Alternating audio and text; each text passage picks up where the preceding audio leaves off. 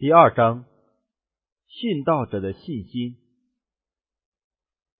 当耶稣将耶路撒冷的厄运和他第二次降临的景象启示给门徒时，他也预言到从他被接离开他们，直到他带着权柄和荣耀再来拯救他们这一段时期中，他百姓所必有的经历。在橄榄山上。救主见到了那将要加于使徒时代教会的暴行，他的慧眼也看明了跟从他的人在未来的黑暗和逼迫时期中所要遭受凶狠剧烈的迫害。他用几句意义深长的简洁话语预言到这世界的掌权者将要怎样对待上帝的教诲。基督的门徒必须踏上他们的夫子所走过的同一条遭受屈辱、污蔑和痛苦的道路。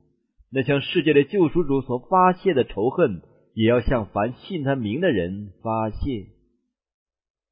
早期教会的历史证实了救主的话：地上和阴间的掌权者都联合起来攻击跟随基督的人，借以攻击基督。异教已看明，若是福音获得胜利，则他的庙宇和神坛势必铲除净尽，故此他集合了他的全部势力来摧毁基督教。于是，逼迫的火焰点燃起来了。基督徒的财产被夺去，并从自己家中被人赶出。他们忍受大征战的各样苦难，他们忍受戏弄、鞭打、捆锁、监禁。无数的人用自己的血印证了自己所做的见证。贵族和奴隶、富户和穷人、志士和渔夫，一律都被无情的惨杀了。这样的逼迫在尼罗皇帝统治之下，约在保罗殉道时开始，或迟或张的延续了两百多年。基督徒被诬告犯了一些最严重的罪，并被控为饥荒、瘟疫、地震等大灾难的祸根。当他们成了群众仇恨和猜疑的对象时，有许多人为了财力，以告密的手段出卖无辜的人们。他们被定为叛国的匪徒、宗教的死敌和社会的毒害。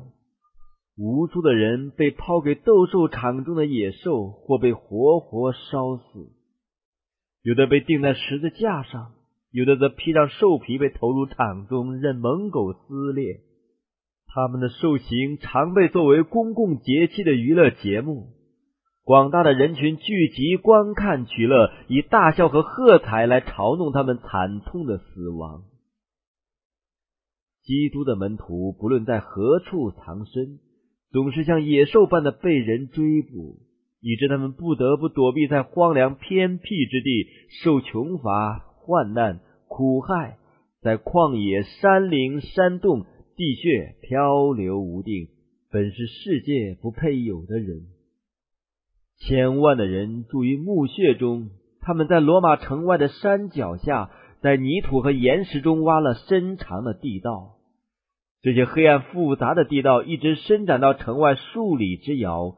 在这些地下的隐蔽处，基督徒埋葬了他们的死人。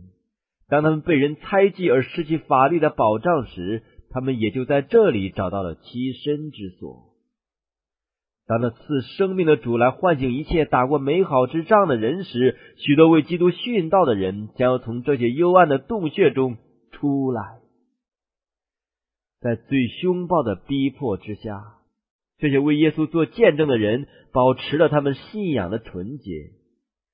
他们虽然失去了生活上的各种舒适，终日不见阳光，居住在大地黑暗而温暖的怀抱中，但他们。总是不发怨言的，他们以信心、忍耐和希望的话彼此勉励，来忍受困乏和苦难。他们虽然失去世上所有的享受，但这并不能使他们放弃对基督的信仰。患难和逼迫只能使他们更快的得到他们的安息和奖赏。许多人正像古时上帝的仆人们一样。忍受严刑，不肯苟且得释放，为要得着更美的复活。这是他们回想夫子的话，就是当他们为基督的缘故受逼迫时，应该分外的欢喜快乐，因为他们在天国的赏赐是大的。因为在他们以前的先知，人也是这样逼迫他们。他们因自己配为真理受苦而欣喜，于是他们的凯歌从猛烈的火焰中上闻于天了。他们凭着信心仰望基督和众天使站在天城的城垛上，以深切的关怀注视着他们，并嘉奖他们的坚定意志。随后有声音从上帝的宝座那里传到他们耳中，说：“你勿要至死忠心，我就赐给你那生命的观念。”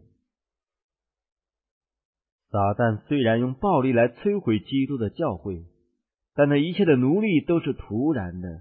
当这些忠心高举真理旗帜的勇士在他们的岗位上光荣牺牲时，耶稣的门徒所殉身的大战争并未就此停止。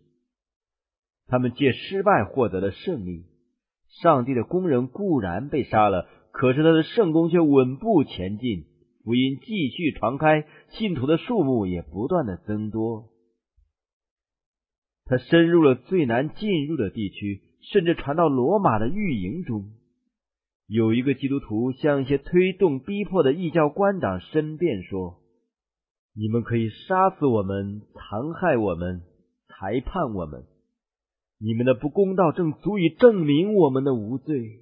你们的残暴并不能使你们成功。”这种逼迫反成了更有力的邀请，叫别人也来接受他们的信仰。我们被杀的人越多，我们的人数就越多。基督徒的血乃是福音的种子。千万的人被监禁、被残杀，可是另有人起来补充他们的空缺，而且那些为信仰殉道的人便确定是属于基督的了，他也认他们为得胜者。他们已打了美好的仗，当基督再来时，他们将要接受荣耀的冠冕。基督徒所忍受的苦难，使他们彼此更为接近，并且更加亲近他们的救赎主。他们生活的榜样和临死的见证，经常为真理做了申辩，而且在人所最难意料的地方，有撒旦臣仆也离开了他的行列，而投身于基督的旗帜之下。于是，撒旦布置了新的计划，把他的旌旗插在基督的教会当中，以便更有效的对上帝的政权作战。若是基督的门徒能被诱惑，因而招致上帝的不悦，那么他们的力量、果敢、坚定将要衰退，而他们就很容易的成为他的猎物了。那大仇敌这是企图借着欺骗的手段来达到他用武力所未能达到的目的。于是逼迫停止了，代之以暂时的兴旺和属世尊荣可怕的引诱。拜偶像者接受了基督信仰的一部分，而拒绝了其他主要的真理。他们口头上承认耶稣是上帝的儿子，并相信他的死和复活，可是他们并不自觉有罪，也不感到有悔改或心灵更新的必要。他们既然做了一些让步。他们就建议基督徒也应有所让步，以便人人可以在信仰基督的大原则上团结起来。于是教会便处于极可怕的危险之中了。与监禁、刑罚、火刑和刀剑比起来，倒要算为幸福。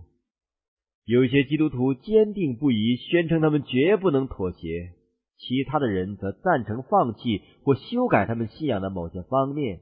与那些接受了基督教一部分信仰的人团结，并主张说这样做或许可能使他们彻底悔改。这是忠心的基督徒身心最痛苦的时期。撒旦披着伪装基督教的外衣钻进了教会，为要败坏他们的信仰，并使他们的心意转离真理之道。最后，大多数的基督徒同意降低他们的标准。于是，基督教和异教团结起来了。敬拜偶像的虽然口称悔改并加入了教会，但他们并没有放弃拜偶像的习惯，只不过把他们跪拜的对象改换为耶稣，甚至玛利亚或圣徒的像而已。拜偶像的邪恶影响进入教会之后，就继续的发生其毒害的作用。错误的教义迷信的礼节、拜偶像的仪式与教会的信仰和崇拜混杂起来了。基督的门徒基于拜偶像的联合，基督教就渐渐腐化了，而教会也就失去它的纯洁和力量。纵然如此，还有一些人没有因这些诱惑而步入歧途，他们仍坚持效忠真理的创始者，单单敬拜上帝。在自称为基督徒的人中，向来就有两等人：一等人研究救主的生活。并诚恳的设法改正自己的缺点，以求合于基督的榜样；而另一等人则逃避那暴露他们错误的清楚而实际的真理。即使在最良好的情况下，教会内的分子也并非完全是真实、纯洁和忠诚的。我们的救主固然教导我们不可让故意放纵罪恶的人加入教会，同时他也曾使一些在性格上有缺陷的人。与自己接近，并以自己的教训和榜样帮助他们，使他们可以有机会看清楚自己的错误，并加以改正。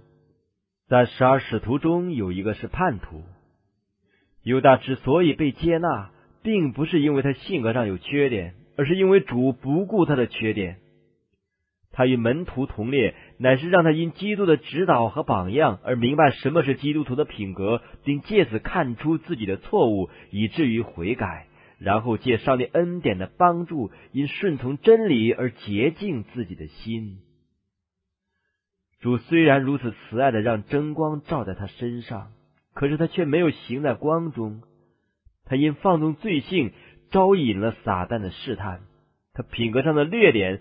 得了权势，他的思想随从了幽暗权势的操纵，在他的过错受到责备时，他就发怒了，终于犯了出卖他夫子的可怕罪行。凡自称敬虔而心怀罪恶的人，必要同样的恨恶那些责备他们罪行而打搅他们安宁的人。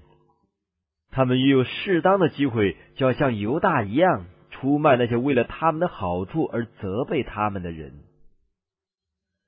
使徒们曾在教会中遇到一些有敬虔的外貌，而内心却怀藏罪孽的人。亚纳尼亚与撒菲拉行了欺骗的事，他们假装为上帝做了完全的奉献，可是因贪心而为自己留下一份。真理的灵向使徒们揭露了这些伪善者的真面目，于是上帝的刑罚把这可憎的污点从教会中洗除了。那践踏人心的基督的灵显著的表现在教会当中，就是伪善和行恶的人大大恐怖。他们不像与那些在习惯和品性上经常代表基督的人长久共处。于是，当试炼和逼迫临到他的信徒时，唯有那些甘心为真理撇弃一切的人才愿意做他的门徒。因此，何时逼迫延续不断，教会就比较纯洁。可是逼迫一停止，便有比较不真诚和不敬虔的人加入教会，这样就给撒旦开了方便之门，使他得到立足之地。光明之君和黑暗之君中间是没有什么联合的，所以在跟从他们的人中间也不能有什么联合。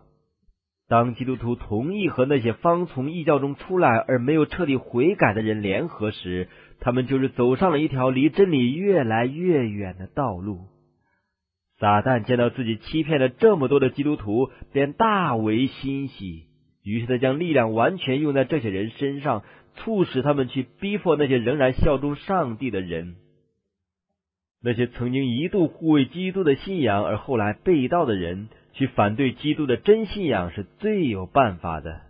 于是，这些叛道的基督徒便会同一些半信异教的人，向基督的道理中最主要的特点进行攻击。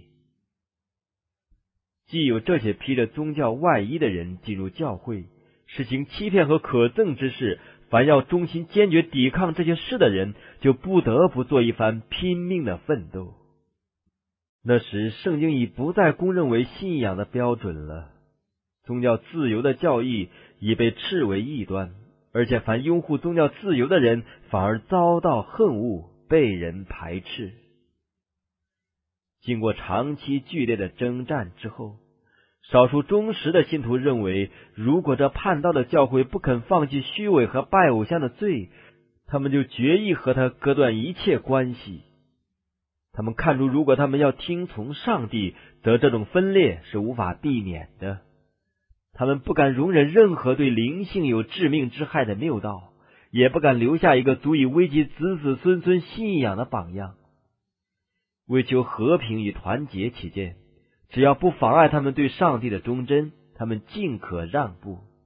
可是他们认为，如果必须牺牲真理的原则去换取和平，其代价太高了。如果为求团结而必须牺牲真理和正义，那么就让它分裂吧，即使引起战争也在所不计。这鼓励当时那些坚决不移的圣徒的原则，如能重新振作现代自称为上帝子民之人的心，那么教会和世界。都必受到良好的影响。如今，一般人对基督教的基本教义表示惊人的冷淡。许多人认为教义问题究竟不是最重要的，而且这种看法也在逐渐得势了。这种退化的现象正在加强撒旦党羽的势力，以致多年来忠实信徒冒着性命的危险所去抗拒并暴露的虚假理论和阴毒欺骗，这时。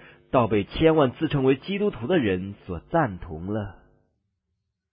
早期的基督徒确实是一般特殊的人，他们无可指摘的操行和毫不动摇的信仰，乃是一种不断使罪人感觉不安的谴责。他们人数虽少，又没有财富、地位或尊号，可是不论在什么地方，只要他们的品格和教训为人所共知，作恶的人就必战惊恐惧。因此，他们被恶人恨恶，正如亚伯被不敬虔的该隐恨恶一样。为了这同一的原因，该隐杀死了亚伯。那些想要摆脱圣灵的约束的人，也照样把上帝的子民杀害了。犹太人之拒绝并定死救主，也就是为这个原因。因为他性格的纯洁圣善，对于他们的自私和腐化，乃是一种经常的斥责。从基督的时代直到如今，他忠心的门徒不断的激发了喜爱并顺服罪恶生活者的仇恨和反对。即使这样，福音怎能成为和平的信息呢？当以赛亚预言米赛亚降生时，他称他为和平的君。当天使向牧羊人宣告基督的降生时，他们在玻璃横的平原上歌颂说：“在至高之处，荣耀归于上帝；在地上，平安归于他所喜悦的人。”可是基督曾说：“我来，并不是叫地上太平，乃是叫地上动刀兵。”基督的这句话，好像与以上的预言宣告有了矛盾。其实，我们如能正确的了解这两方面的意思，便可以看出他们是完全一致的。福音确是一个和平的信息。基督的道理若为众人所接受、所遵守，那么和平、融洽与幸福必要洋溢于全世界。基督的宗教能使一切接受其教训的人团结起来，如同弟兄般的亲热。耶稣的使命就是使人与上帝和好。借此使人与人之间也彼此和好。可是世界大部分还伏在基督的死敌撒旦的控制之下。福音既带给他们一种与他们的习惯和欲望完全不同的生活原则，他们就要起来反抗。他们恨无那足以暴露并指摘他们罪的纯洁生活，于是他们就要逼迫并毁灭那些劝他们服从福音的正直和圣洁之要求的人。正因为这个缘故，福音所带去高尚的真理，必要激起人的仇恨和反对，所以福音又称为刀兵。容许一人在恶人手中遭受逼迫的奥秘的神旨，常使信心薄弱的人感到大惑不解。因为上帝往往让极卑鄙的人顺利亨通，而极良善和极纯洁的人，但为恶人的残暴势力所苦害。所以，有些人就想放弃他们对上帝的信仰了。他们疑问说：“一位公正、仁慈而又无穷能力的上帝，怎能容忍这种不公正的行动和压迫呢？”这是我们不必过问的事。对于上帝的慈爱，他已经给了我们充分的凭据。我们不应该因不能了解他的作为和美意而怀疑他的良善。救主曾预先看到门徒在患难和黑暗的时期中所要产生的疑虑，所以他对他们说：“你们要纪念我从前对你们所说的话。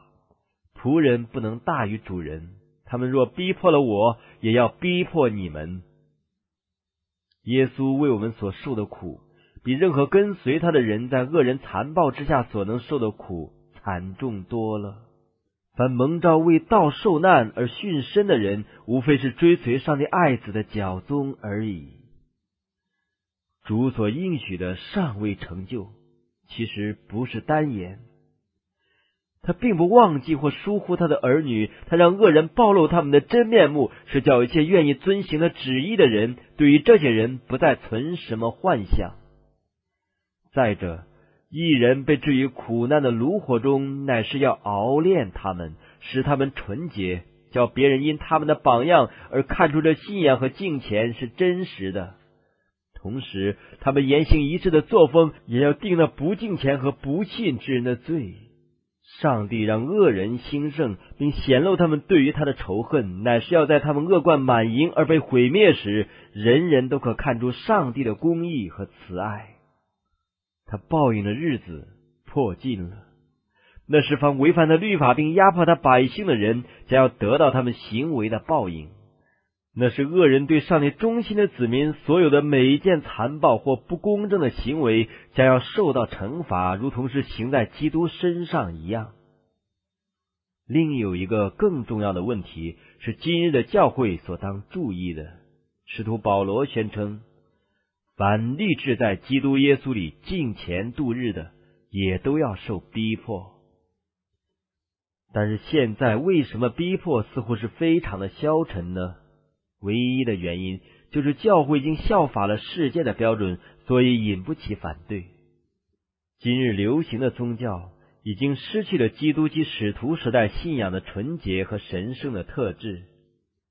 基督教之所以能博得群众的赞许，乃是因为他与罪恶的妥协精神，因为他对圣经伟大真理的漠不关心，并因为他缺乏真正的敬虔。